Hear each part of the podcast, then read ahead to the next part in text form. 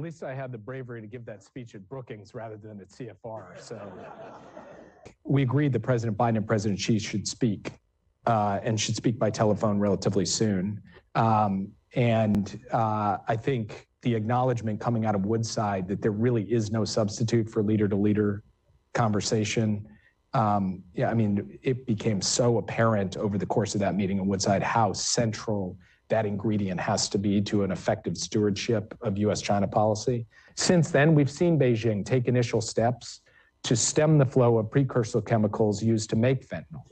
Second, President Biden and President Xi announced the resumption of military to military communication that had been frozen for more than a year. It's good. You know, I'm learning from Tony Blinken how to be a diplomat. and values of our country in facing these huge challenges. And thank you for being with us Thank you, tonight. sir.